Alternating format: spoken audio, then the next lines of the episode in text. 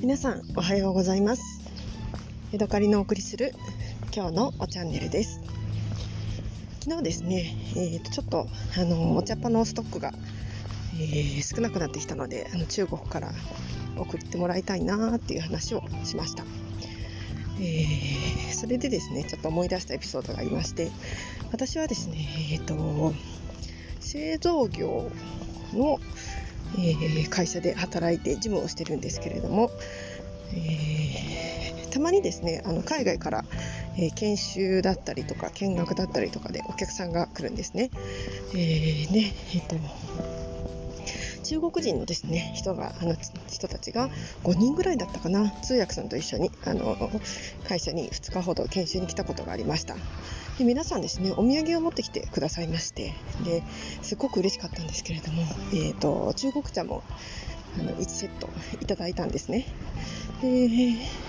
事業所の人数が多いので1人あの1包みですね。5, 5g とか 8g とか入ってるようなあの包みをみんな1個ずつもらってですね。すっごく嬉しかったので、えーとえー、喜んでですね家で入れたんですけれどもまあ質が悪い。全然美味しくなくて、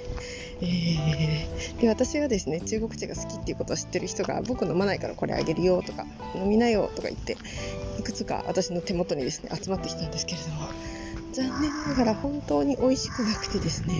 私全部飲んだのかなもしかして捨てちゃったかもしれないですね、えー、カンカンとかね入れ物はすっごく気合が入ってて可愛いというかなんか高品質な感じがするんですけれども中の茶葉がとにかく、えー、安物ですね。今考えたらもしかしたら、えー、焙煎し直してですねちょっとほうじ茶的な感じにしたら飲みやすくて良かったのかもしれないんですけれどもその時はちょっとその子まで、えー、思い至らず、えー、残念ながら茶葉を無駄にしてしまいました。とそんなわけで、えーと、思い出のエピソードでした。はい、今日はここまでです。また次回お会いしましょう。さようなら。